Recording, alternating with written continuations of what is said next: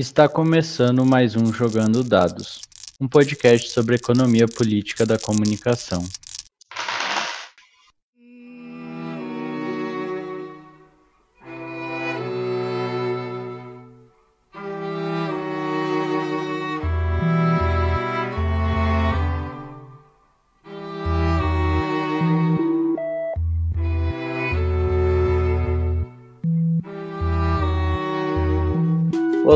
Meu nome é Guilherme Bernardi e esse é o Jogando Dados.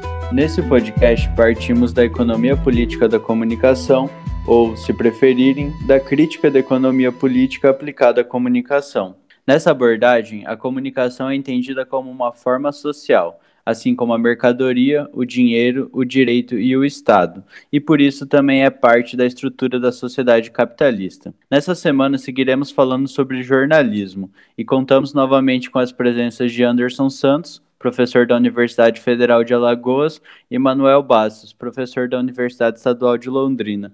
Tudo certo, Anderson? O episódio da semana passada rendeu, hein? Oh, rendeu bem, até que a gente acabou optando por fazer esse segundo, é, continuando né, com a discussão e acredito até indo para temas que são mais comuns de forma geral, tanto no histórico da economia política da comunicação, mas também da própria comunicação em si, né, que é quase que analisar a crítica à mídia ou fazer essa análise da mídia enquanto estrutura empresarial. Vamos lá. Rendeu, hein, Manuel? Semana passada e voltamos aqui para falar sobre o jornalismo e a crise, né? No episódio com a Helena falamos bastante sobre crise, você destacou isso, e estamos aqui de novo falando sobre a crise. Rendeu, é ótimo quando rende, portanto, que a gente tem um bocado de coisa para falar. Aí foi ótimo conversar com o Carlos e esse debate ainda tem muito para a gente oferecer, ainda mais por conta das dimensões temporâneas. Tá certo. No último episódio, então, falamos sobre o jornalista, a romantização da precarização, e nesse episódio estamos recebendo novamente o Carlos Figueiredo, que, como falamos no episódio passado, é professor da Universidade Federal de Sergipe. Mas agora vamos falar sobre a crise da empresa jornalística. Tudo bem, Carlos? Obrigado por aceitar novamente o convite para gravar mais um Jogando Dados. Tudo certo, é um, um, privilégio estar aqui de novo, discutindo com vocês, com você, Guilherme, com o Anderson, o Manuel. É bom sempre estar falando com você agora, que eu conheci no, no último episódio, e com os dois que eu já conheço presencialmente. É, espero em outra oportunidade aí conhecer você presencialmente nesses eventos aí, congressos, intercons da vida, o Lepix, por aí vai. Exatamente, né? A gente era para estar tá agora no mês de maio indo para o evento da Olepic, mas fomos pegos por, por uma pandemia. Bom, como anunciado agora na abertura, a gente vai falar sobre a crise da empresa jornalística. A crise da indústria jornalística, do ponto de vista econômico, se acentuou com a pandemia. Empresas fechando, demitindo ou pagando apenas parte de salários, como o Carlos citou no episódio anterior. Ao mesmo tempo, há ataque na confiabilidade. Para além do aumento da desinformação, que foi um tema tratado aqui no Jogando Dados, há também desconfiança nas informações de apuração jornalística. Os grandes grupos jornalísticos enfrentam ataques verbais, principalmente, né, com, no caso, um destaque do presidente da República e seu grupo de apoio, incluindo aí mudança no repasse das verbas de divulgação do governo. O Rafael Moro Martins, no The Intercept Brasil, divulgou em 18 de abril um mapeamento das notícias sobre cortes de funcionários ou fechamentos de veículos de comunicação. Destaque para alguns, como é, o BuzzFeed, a matriz nos Estados Unidos cortando salários para evitar demissões, o BuzzFeed aqui no Brasil podendo fechar as portas por falta de dinheiro, a ESPN norte-americana pedindo para os jornalistas abrirem mão de parte da remuneração, Rádio Bandeirantes de São Paulo suspendendo o contrato de comentaristas, Abril, que já foi um dos maiores grupos de mídia do país antes de mergulhar numa crise profunda, projeta que a pandemia irá dificultar a saída do atoleiro. Enfim, uma crise generalizada da empresa jornalística, que é o tema aqui desse podcast, né?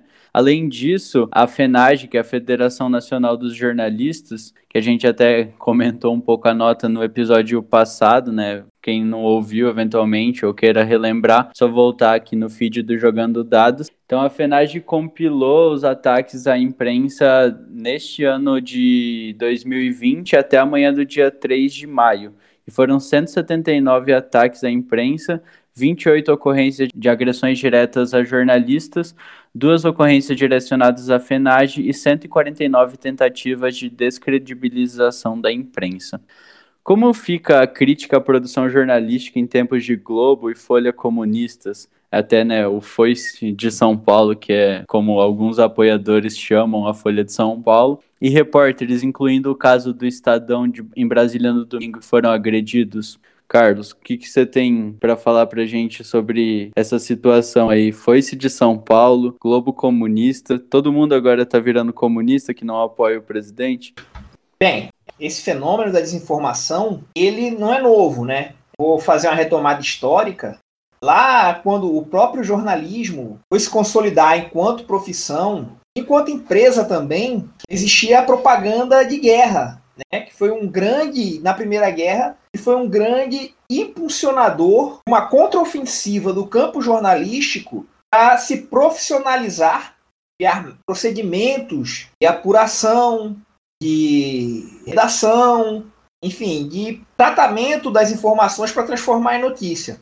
E essa formação da empresa jornalística, como a gente conhece ela hoje, né, com, com jornalistas considerados profissionais, ela vai se consolidar justamente, como eu falei no episódio anterior, no pós-guerra, né? no pós-segunda guerra. Então, é a formação de um sistema perito, ali o sistema perito do jornalismo e outros sistemas perito, outros sistemas de peritagem também, que o, o Anthony Giddens fala sobre a, que são formados na modernidade. É, o, a ciência, ele dá até o exemplo, você lá no livro As Consequências da Modernidade. Quando você entra num avião, você não se pergunta se o, o piloto sabe pilotar. Você fica despreocupado. Lógico, se você não tiver nenhum medo é, absurdo de voar, como algumas poucas pessoas têm, né, estatisticamente falando, você não vai ficar preocupado se o piloto não tem um brevet, né, se ele não sabe pilotar, se ele é incompetente. Você sabe que ele passou por processos de treinamento, de avaliação que dão a ele, juridicamente, né, que garantem esse conhecimento dele. Né? treinamentos, etc e tal, que são expressos em diplomas. Então, o cientista, o jornalista, de certa forma, eles possuíam essas certificações, certo? E as pessoas tinham esses conhecimentos como dado. Então, veja só, a forma, é, a crise do capitalismo é para ser superada gerou toda uma um, um, organização da forma Estado, da forma comunicação, enfim, da for, do, do trabalho? Da forma dinheiro que teve o Tratado de Bretton Woods naquela época também. Ou seja, uma série de acordos para que o capitalismo funcionasse sem os problemas que levaram à crise de 1929.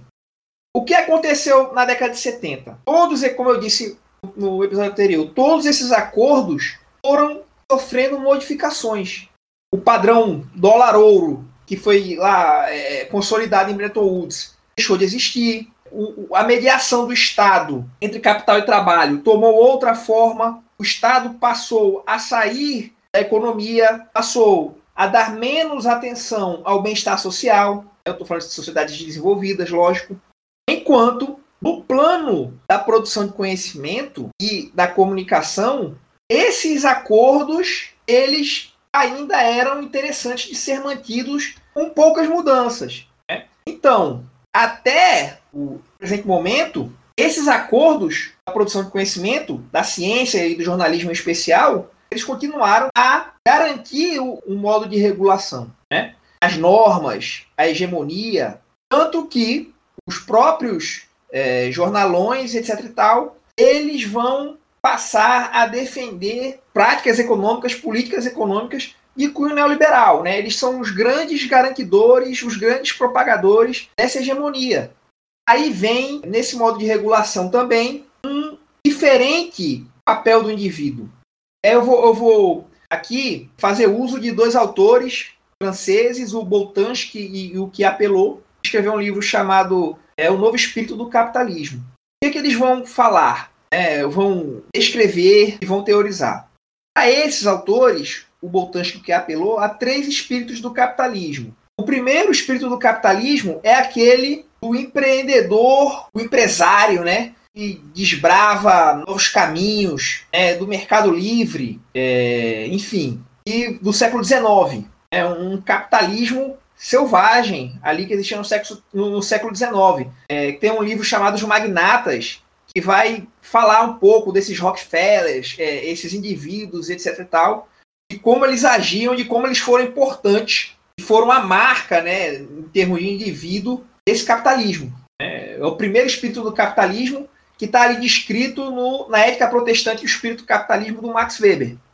A partir do, do pós-guerra, há um novo, um novo espírito do capitalismo que eles chamam de o segundo espírito do capitalismo, que é uma, um novo papel do trabalhador e da empresa. É lógico, mediado pelo, pelo Estado. Então, o trabalhador ele passava a vida nessa empresa. Ele era leal a essa empresa. E isso se traduzia em ganhos salariais durante o, o tempo que ele estava ali. E também em uma fidelidade desse trabalhador em relação à empresa. Ele fazia parte de uma família. A empresa era a segunda casa dele. Né? Enfim, com a crise de 1970, é preciso um novo espírito, interação. Ou seja, o indivíduo ele deixa de fazer parte dessa família, né, da empresa como família, que você vai participar dessa família a vida toda, para ser o gestor da própria carreira. Né? A empresa antes pagava, ainda paga, mas ela pagava cursos, ela era responsável pelo bem-estar social, tinha clubes, lazer onde os trabalhadores se encontravam. Tudo isso vai mudar, a partir vai mudando gradativamente a partir da década de 70. O trabalhador passa a ser empresário de si mesmo. Né? Eu, eu costumo falar nas aulas, aquela revista Você S.A. é uma ilustração desse novo espírito do capitalismo. Então, é, essa, essa, essa transformação no mundo do trabalho, ela vai muito além. Né? Ela vai, por exemplo, na saúde. Né? Por exemplo, você é explorado no trabalho, você tem uma carga psicológica muito grande de pressão por performance, etc e tal. Você concorre com os outros trabalhadores da sua empresa, né? E a sua saúde é desgastada por isso. É, você tem uma pressão psicológica e física muito grande. Então, o que, qual é a propaganda da, da imprensa, por exemplo? Você, você é responsável por sua saúde. Veja só como muda as coisas, mudam as coisas no, no, terceiro espírito do capitalismo. Você é responsável por sua saúde. Você tem que cuidar do seu corpo. Você tem que fazer academia, cuidar do seu corpo, cuidar para não você não envelhecer mal, cuidar dos aspectos psicológicos né, da sua psique, para você não adoecer com doenças de cunho psíquicas, como estresse e toque, e por aí vai. Você é responsável, você gere o seu trabalho, você gere o seu corpo, certo? Você gere o seu tempo de forma flexível. E tudo isso é defendido e é propagandeado pelo mesmo complexo de produção de conhecimento que você tinha no pós-guerra. E vai funcionando. Só que essa forma de conceber o indivíduo como o responsável por sua vida psíquica, o responsável por gerir todos os problemas dele, muitos indivíduos do mundo do trabalho, vai para outras esferas da vida. Então, o que acontece? Por exemplo, o capitalismo ele vai mudar de uma produção de massa, que é para um grupo homogêneo de indivíduos, para se personalizar cada vez mais. Né? Essa personalização essa responsabilidade do indivíduo por si mesmo em se informar em todos esses campos da vida, né, ele vai ser trazido também para o campo da informação. Há uma personalização na informação. E a forma comunicação, a grande crise que ela vai sofrer, não vai ser lá em 1970. Ela vai gradualmente sofrendo essa crise, vai sofrendo na, na apuração menos precisa, é, um trabalho, muito, um ritmo de trabalho muito mais puxado para os jornalistas, etc. E tal, como já expliquei no, no outro episódio, que vai levando a desvalorização da profissão, a uma apuração menos cuidadosa, porque ele, ele acumula trabalho? E ao mesmo tempo há essa personalização do conteúdo noticioso, né? que começa com essa pressão de individualização que a gente tem no terceiro espírito do capitalismo a forma comunicação vai sofrer o, co o, colapso gradual dela, assim como o colapso gradual ela vai sofrer a partir da década de, de 1970, vai encontrar seu ápice a partir de 2008, da crise de 2008, e vai seguindo num, até o momento, uma crise, para mim é uma crise de longa duração, né? até agora, até dois, nós estamos em 2020, e esse ápice da crise, essa, essa, assim, essa degradação da forma mercadoria da forma comunicação vai se encontrar no fenômeno que a gente conhece como fake news, certo? E é a fake news? A fake news é a propaganda, a, a propaganda que segue a notícia, é, segue o padrão técnico, técnico-estético da notícia. Então ela parece uma notícia comum, tem lá o lead, título, mas ela é baseada em um boato falso. Existem boatos que depois se mostram verdadeiros. Né? Vamos dizer assim, há um desequilíbrio a partir da década de 70 nas funções da comunicação. Se você for ver a partir da década de 70, a própria propaganda política ela toma as características estéticas da publicidade.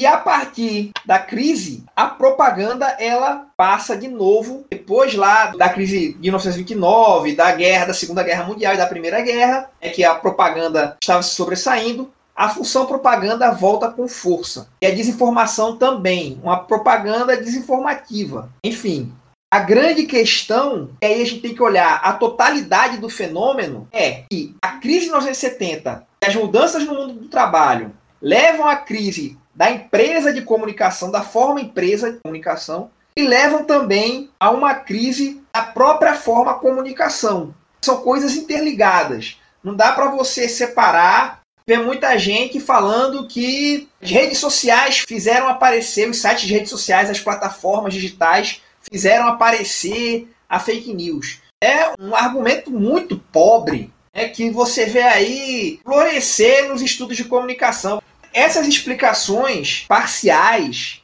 tecnodeterministas do, do, fenômeno das fake news são tão predominantes, hegemônicas no, nos estudos da comunicação que você chega num, num congresso da Intercom, chega um congresso qualquer, na, sei lá, na Compós, e você escuta essa explicação redutora de que a questão é a falta de regulação das plataformas digitais, a falta de regulação dos sites das redes sociais. Eu discordo cabalmente disso. E eu vou dizer, talvez seja polêmico o que eu vou falar, mas eu creio que nós, do campo contra-hegemônico e até o Estado, não consegue regular apropriadamente essa, esse fenômeno. Não vai conseguir. A questão da fake news é uma questão política e tem que ser tratado no combate político.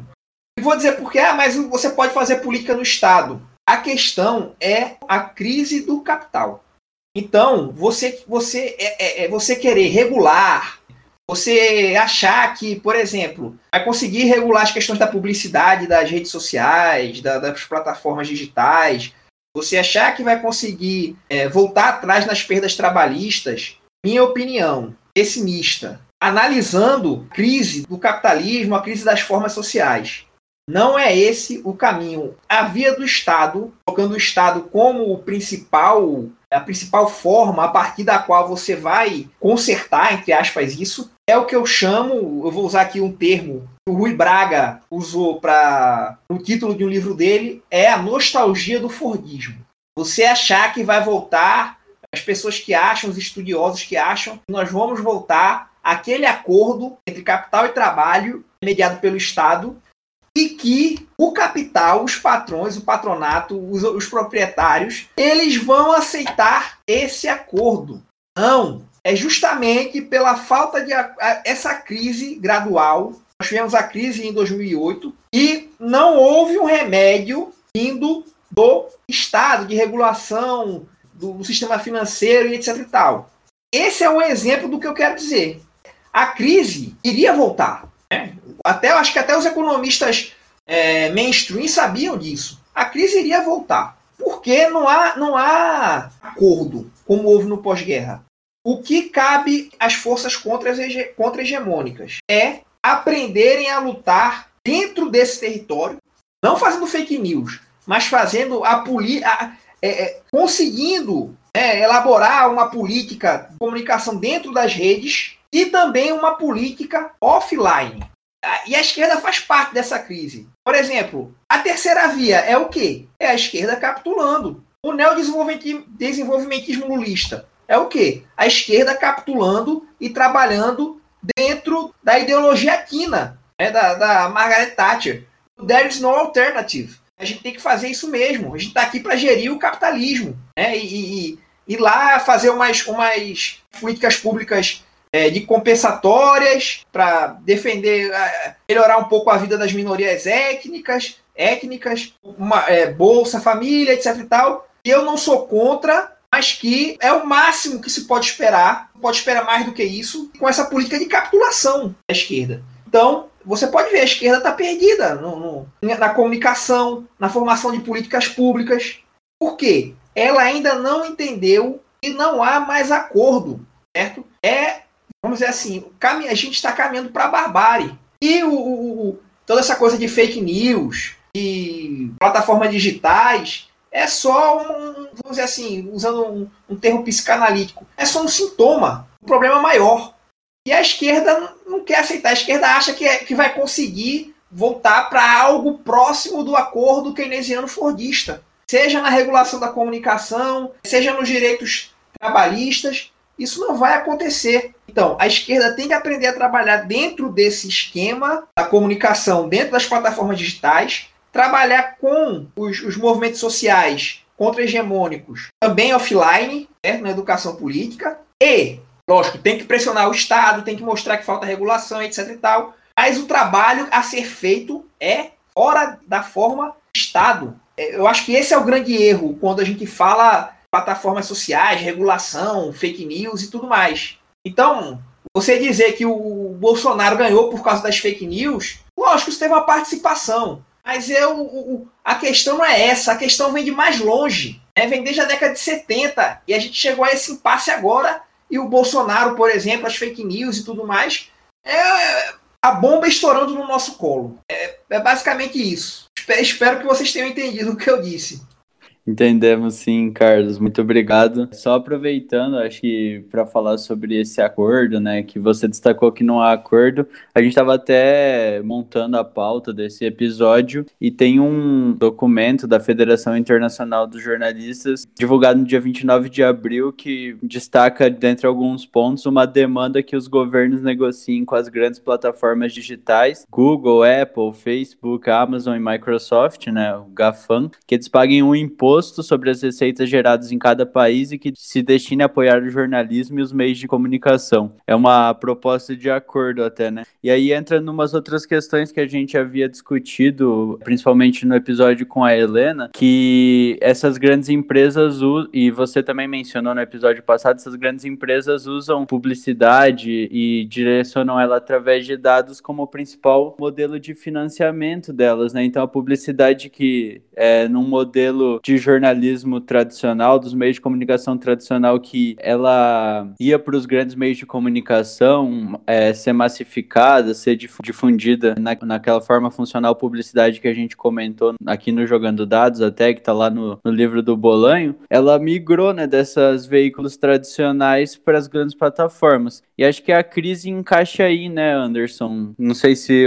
a minha análise está correta, está de acordo com o que a gente tem de pesquisa na EPC com relação à crise da grande empresa jornalística e essa relação com a publicidade migrando para as grandes plataformas. Sim, né, esse é um. Na verdade, é um dos pontos. Se a gente pegar o caso brasileiro especificamente, a gente tem um, um erro, especialmente dos grupos Abril e Globo, ali no, nos anos 90, e que vai ter consequências diretas nos anos 2000, que é tentar concorrer, na época da privatização da Telebrás, tentar concorrer com as empresas de telefonia, por um lado, e, por outro, entrar na disputa pela TV fechada, né? Para tentar ser distribuidor na TV fechada e aí entra a crise uh, dos países em desenvolvimento, Rússia, Argentina e Brasil mesmo, o fim da paridade do real com, com o dólar, e aí logo, se você tinha dívidas no exterior, né, dívidas geralmente é com capital estrangeiro, você tem dívidas em dólar e você tem receitas em real, se o dólar sobe, sua dívida vai, se o dólar sai de um para dois reais, vai duplicar, né, porque o nível de receita não vai acompanhar a moeda estrangeira. E isso fez com que o Grupo Abril, já ali no final dos anos 2000, vendesse parte dele para um grupo é, da África do Sul, acho 30%, e o Grupo Abril é, chegou a se desfazer de uma série de revistas, de outros produtos da última década também, né? E segue essa reestruturação ainda no, nos dias de hoje. Do lado do Grupo Globo, essa crise chegou ao ponto de, em 2004, se não me falha a memória, quem tinha dívidas do grupo na época chegou a tentar negociar para ter o controle do que era a principal empresa do Grupo Globo é, ali, né, que era a TV Globo, né, de ter interferência externa no, na produção de conteúdo da TV Globo. E aí depois o Grupo Globo conseguiu também, né, com uma conjuntura econômica ali, né, com o teste das commodities, as políticas de economia especialmente dos governos Lula, né, dos dois governos, caminhando, seguindo determinada cartilha que foi avisada aos empresários antes mesmo da eleição de 2002. Enfim, um estado de normalidade nacional em conjunto com é, um, um momento inter econômico internacional que beneficiava o que é o padrão de rentabilidade no Brasil, que são as commodities. Né? Então, a gente caminhou para anos muito bons, e aí também geração de empregos, entre outras coisas, e esse modelo é, acaba sendo alterado, primeiro, pela, pelas questões externas, né, pelo que o Carlos apresentou, da crise econômica que vai se dar no berço do capital. Ali em 2007, 2008, aí vai até 2009, 2010 na Europa e vem para o Brasil ali em meados do primeiro governo Dilma e depois daquilo há uma outra opção político-econômica é, e um outro apoio de política econômica da elite nacional. E aí esses grupos de comunicação, né, até que eles ficam, eu lembro muito bem do período da, da cobertura é, do impeachment, ou golpe é, da, da Dilma Rousseff, que a Globo chegou, em uma semana em particular, um dos representantes da Globo foi para o Congresso, foi para Brasília conversar com os líderes de partido, porque basicamente aquele período de incerteza ali, acho que era março, fevereiro ou março de 2016, o período de, de incerteza é, poderia prejudicar os negócios do grupo grupo, né? Justamente por conta dessas dívidas, ainda que o Grupo Globo estivesse numa situação é, tranquila. Tem dívidas, mas as dívidas conseguiram ser empurradas para mais tempo, e aí por conta disso você tem mais segurança de, de receita mas ainda assim há uma preocupação empresarial. Eu sempre faço questão de frisar isso, né? Quando eu dou aula para os meus alunos para a gente discutir se a mídia manipula, se manipula, quais os interesses, de onde parte os interesses mediáticos ao produzir a notícia. Eu sempre digo, ó, um grupo mediático como Globo, Folha, Estadão, são grupos empresariais que trabalham com a mercadoria informação seja a partir de uma mercadoria como um programa de jornal, um jogo de futebol, ou o próprio jornal impresso, a notícia num site, enfim. Você tem produção de mercadorias ali. Então, você, enquanto empresa, você tem que ter essa preocupação também de conjuntura, porque você tem dívidas a pagar, você tem coisas a comprar. Além de tudo, né, que eu falei do investimento do Grupo Globo e Abril, no final dos anos 90 foi de renovação das redações, né? Então, comprar computador, viabilizar a transmissão é, interna e externa também pela internet, né? Intranet, internet. E esses gastos não conseguiram de imediato gerar um aumento de consumo e aumento de vendas de jornais, de formas de consumo na TV fechada, é, aumento no valor da publicidade na TV aberta, e aí, assim, gastou-se muito para poucas receitas também. Esse processo que a gente vem hoje, o Carlos pontuou isso muito bem, né, a relação com a conjuntura externa, mas é um processo que, no caso dos grupos de mídia brasileiros, vem algumas décadas, né, eu citei casos especialmente a partir do, da década de 90, e que vai se acentuar, eu acredito que seja isso, na verdade, vai se acentuar com a concorrência com as plataformas de internet, que vão ter o maior desenvolvimento e participação no bolo publicitário ali é, na primeira década deste século, né, que é quando começa a mudar um pouco. Mas se a gente for ver em termos de barreiras de mercado para atuação nesses setores e também é, em termos de como o bolo publicitário tradicional está dividido, ainda não era um impacto muito grande. O que o atual governo faz é uma das fontes dessa receita publicitária ter uma divisão que não considera a audiência. Não à toa que o atual presidente ele vive falando que acabou a mamata para Globo e Folha, enfim, porque ele basicamente escolhe onde a divulgação dos órgãos estatais e das ações do governo federal devem passar mais, ou quem deve ganhar mais. Vale lembrar que ele pagou, ele fez merchandising, né, fez merchan da reforma da Previdência em programas de SBT. o apresentador Ratinho ganhou dinheiro para fazer merchandising e defender, além de ter já uma proximidade política e ideológica com um grupo atualmente no poder no Brasil. Então, essas questões precisam ser contadas, ao mesmo tempo que é necessário considerar que a atual situação política teve uma grande construção de narrativa jornalística feita por esses grupos empresariais. Então, a destruição da política partidária ou de alguns setores da política partidária como algo viável, né, a coisa que é falada hoje como nova e velha política, isso foi construído também em matérias da Folha de São Paulo, do Globo, do Estadão, enfim, e cerveja e tudo mais. E essa, esse tipo de narrativa acabou gerando uma nova política que, na verdade, tem uma pessoa que está 30 anos na política, mas é novo. E uma quantidade de deputados e deputadas, senadores e senadoras que saíram é, dessas mobilizações pelo impeachment, é, contra um determinado partido que virou contra toda a esquerda no Brasil, para assumir o poder. Né? E hoje, inclusive, é, figuras que ajudaram a construir essa narrativa são contrárias ao presidente atual. Então, tem, acho que o, o Reinaldo Azevedo é uma figura proeminente disso. Né? Então, é, é, importante ver, e até curioso, porque hoje a gente tem que defender o trabalho do jornalista, de certa forma, entender a importância de não se ter censura e autoritarismo contra mesmo os grandes jornalões, mas a gente precisa considerar que são empresas jornalísticas que têm seus interesses políticos também, né, não só econômicos,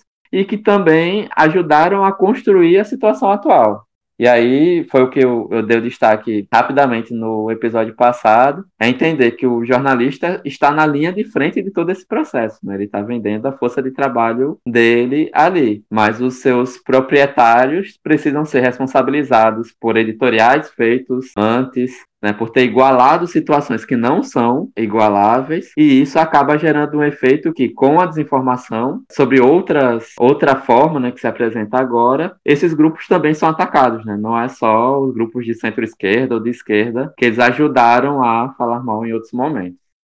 E no meio disso, né, Anderson, tem esses ataques e tem outras discussões sobre fake news, né? Que acho que como a gente destacou episódio sobre a desinformação, o Carlos também mencionou isso, que essas fake news elas são é, uma parte desse processo, mas que elas também parecem como notícias de verdade, né?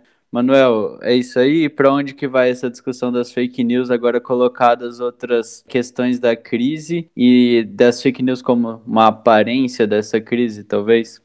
Bocado de coisa para falar, né, Guilherme? Eu acho que o encaminhamento você deu agora e panoramas aí apresentados pelo Carlos e pelo Anderson são muito é, relevantes, né? Eles dão um bom caminho para a gente fazer essa discussão. Eu tomaria um caminho aqui, talvez visando, pensando em amarrar a discussão e encaminhar os debates em torno disso lá EPC, tentar articular isso com a discussão do trabalho. Carlos fez aí uma exposição muito boa, é, a partir de diversos autores, sobre a perspectiva do, da crise, né? Pensando então é, por meio né, do, do pensamento regulacionista e é, aderindo aí outros autores, que é uma matriz, um elemento importante para a economia política da comunicação, é, e a gente pode é, juntar esse debate justamente dimensão do trabalho por um aspecto mais assim essencial, né? Esse nosso interesse do famoso desse passo atrás, vamos dizer assim, justamente a crise que a gente está vivendo é, obviamente, uma crise do trabalho, como elemento é, essencial né, da dinâmica do capital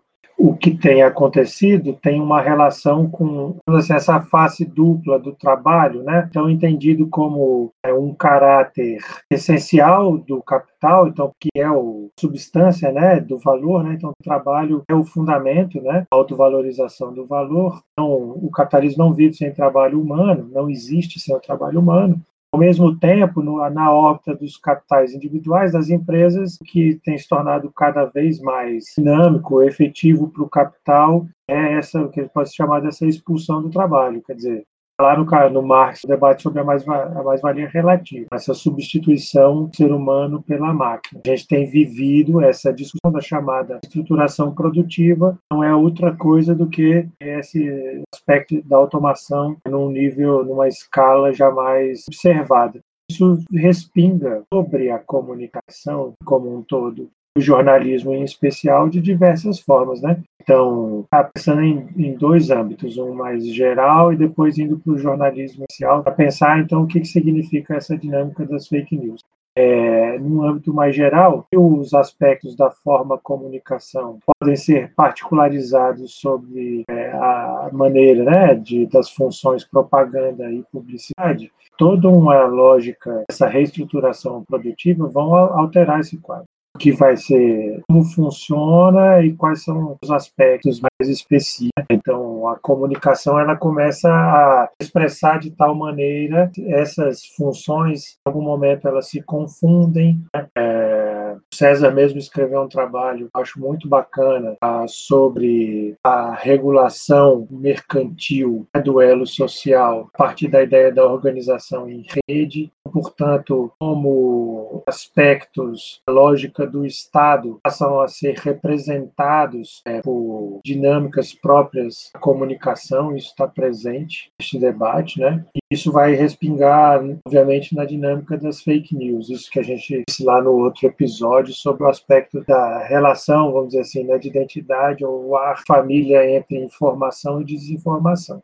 Então, se você tem uma confusão entre as funções propaganda e publicidade, mais especificamente, na medida em que a crise do capital também é uma crise do Estado. Essa crise do Estado significa que a mediação, que continua sendo necessária do Estado, passa a ser representada, não diria substituída, né, mas representada por outras formas e funções, como próprias da comunicação. A fake news entra um pouco nesse tipo de, de aspecto um pouco o que o Carlos falou sobre é, esse caráter da peritagem. Né? O jornalista ele também entra nessa vala da crise própria ao Estado, mas veja, a comunicação ela passa a funcionar uma maneira que grupos políticos e empresas entendem, né?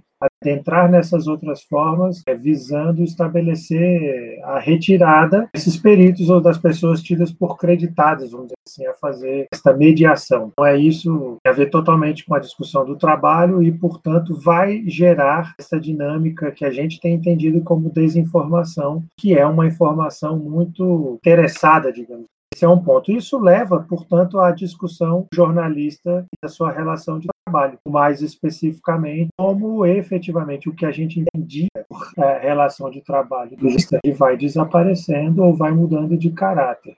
É o que os estudantes de jornalismo, mesmo né, Guilherme, viveu isso recentemente como aluno de graduação e tem observado esse aspecto, como há uma mudança que parece muito abrupta ou brusca, né, e que significa, na verdade, arranjos, vamos dizer, esta atividade, né, então, do trabalho do jornalista, ele muda de figura a essa função, as suas características, etc., saem de cena, justamente porque, na, na maneira como a gente cia, cumpre mais a mesma função ou papel, vamos dizer assim não é mais necessário para cumprir aquela função e papel. Então, claro, ah, no artigo que o Carlos escreveu sobre economia política da comunicação, teoria do jornalismo, foi citado no episódio anterior, justamente um dos aspectos de pensar por que, que a EPC, em algum momento, deixa de parecer tão relevante para os estudos de jornalismo, porque é como se ela fosse abandonada, digamos assim. Uma das correlações aí em discussão foi justamente uma entrada, debate sobre as rotinas produtivas, que se tornou importante, a discussão do newsmaking e tal, e outra, o fato de que efetivamente, em um dado momento, a EPC se fundamenta como um estudo, vamos dizer assim, acumulação e dos grupos empresariais dos seus sistemas regulatórios quando a gente começa a voltar este debate para a dinâmica do trabalho, as coisas vão ficando mais evidentes. Com todos esses debates, o debate sobre a fake news, ele vai parecer, num dado momento, uma coisa de uma ordem ética, deontológica ou coisa nesse sentido. Mas eu acho que a própria leitura da nota da FENAGE nos entender isso. Tudo isso tem a ver com uma dificuldade imensa da gente entender que esta crise, vamos dizer assim, do capital, que é da, da lógica do trabalho, ela respinga e ela, ela, ela se expressa também na forma de comunicação, como era inevitável. É por isso, né? Presidente xinga os jornalistas, é, obviamente a gente vai fazer a defesa, não tenho a menor dúvida, eu acho importante que o sindicato esteja presente, quer dizer, que a gente precisa é, repudiar que fotojornalista seja é, violentado pelas pessoas, isso não faz o menor sentido, é, mas no nível da avaliação crítica, a gente está reconhecendo que o jornalista e este trabalho está mudando de figura de tal modo que a série dos seus dos atores, enfim, agentes, vamos, né, para ser mais exato, dos, para ser mais específico nos termos do Marx, as máscaras de caráter e as suas configurações, a lógica do capital, olham este trabalho específico e começam a perceber que ele não tem a mesma, mesma relevância que ele tinha para a dinâmica do capital. Talvez, aí eu concluo é, o meu raciocínio, talvez isso, apesar de ser um negócio muito doloroso, Talvez este seja o ponto que a gente pode finalmente passar jornalista como aquele que observa todo esse processo a partir daquela visão romantizada que estava ali, né, do herói, etc e tal, e ele passe a ter uma consciência crítica de qual era a sua função na lógica do capitalismo, que é necessário ele agir a, ao se superar como analista pé do capital, ele vise superar também o próprio capitalismo. Nossa, é bem interessante, né? Acabamos de passar por esse dia da liberdade de expressão, depois anteriormente tinha teve o dia do jornalista, né? Vimos várias defesas mais ou menos acríticas da profissão, exaltando o papel nosso dos jornalistas na superação de uma crise que, como a gente conversou aqui, né, parece ser do capital e política e que a comunicação, o jornalismo pode, sei lá, talvez corrigir algumas coisas, fazer um jornalismo mais crítico, mais emancipatório, mas ele não vai ser sozinho o responsável por ajeitar uma sociedade fundada na exploração de trabalho, né? Enfim, Carlos, queria agradecer a sua presença, ver se você tem mais alguma coisa para falar, algum comentário final. Dois episódios aqui contigo. Gostaria de agradecer mais uma vez, né, para combinar com os dois episódios e deixar aí o espaço para você fazer mais uma fala. Eu que agradeço, eu que agradeço a, é, a oportunidade de participar, né, de, de, conversar com vocês. Sobre o sistema perito, eu esqueci de recuperar, né, no, no fim do, da fala, é o seguinte, esse sistema perito, que é o, a ciência, tanto a ciência quanto o jornalismo, essa ciência que a gente, que a gente conhece hoje, é, principalmente a, a ciência exata e a biológica, né, do, segue o método hipotético dedutivo, lá do Karl Popper, e as ciências humanas, em maior medida ainda, esses sistemas peritos todos, eles vão entrar em crise junto com todas as outras formas sociais. Né? E, e, retomando aí o que o, o Manuel falou sobre a crise das relações de trabalho. Então, além dessas crises que a empresa sofre, a empresa jornalística sofre e a universidade sofre, né? As pessoas vão tender a não acreditar nesse momento de crise nesses sistemas peritos. Eles vão sofrer ataques, né? Porque essa crise ela vai se espraiando para todas essas formas. Então, a ciência, a comunicação e, e etc e tal, elas é, vão ser questionadas, principalmente através da, da, propaganda, da desinformação, etc e tal. Era só isso para fechar é, a minha fala anterior. Agradecer mais uma vez a vocês aí pela oportunidade. É e aí, estou à disposição sempre que quiserem para falar sobre jornalismo ou sobre movimentos sociais, que são os, os temas que eu, eu, mais domino aí, e etc e tal. Obrigado mais uma vez. Obrigado então, Carlos. Anderson, agradecer aí mais uma vez a parceria na produção aqui do Jogando Dados. Até a próxima. É, isso agradeço novamente né, a, a fala tanto do Carlos quanto do Manuel. Acho que ajuda para a gente colocar muitos dados não só na, nas mesas, mas também nas nossas mentes. Né? Muita coisa para pensar sobre isso e continuar produzindo né, sobre isso. E voltar a sugerir o, não só o artigo que a gente sugeriu do Carlos é, no episódio passado, mas procurem é, também outras fontes, vejam lá as referências, outros textos, para quem tem interesse no, nos temas que a gente debateu, não só neste programa, mas no, no anterior também. É isso, Guilherme. Até o próximo episódio. Tá certo. E também continue aqui acompanhando Jogando Dados, né? Divulgando, passando no boca a boca que vamos abordar mais temas aí e deixar mais referências. Manuel, tudo certo? Mais uma semana? Nos vemos na próxima? Guilherme, foi excelente. Agradecer de novo, mais uma vez, a participação do Carlos, mais este momento de debate também com o Anderson, poder conversar contigo. Está cumprindo bem essa proposta, fazendo uma série de elementos. A gente faz essa discussão, joga os dados e o pessoal vai recolhendo e vai pensando nos diversos dados jogados, fazendo suas elucubrações, os seus raciocínios. Acho que é a proposta do nosso podcast. Abração e até a próxima semana. Agradecemos as participações né, nos dois últimos episódios do professor Carlos Figueiredo e nos vemos na próxima semana.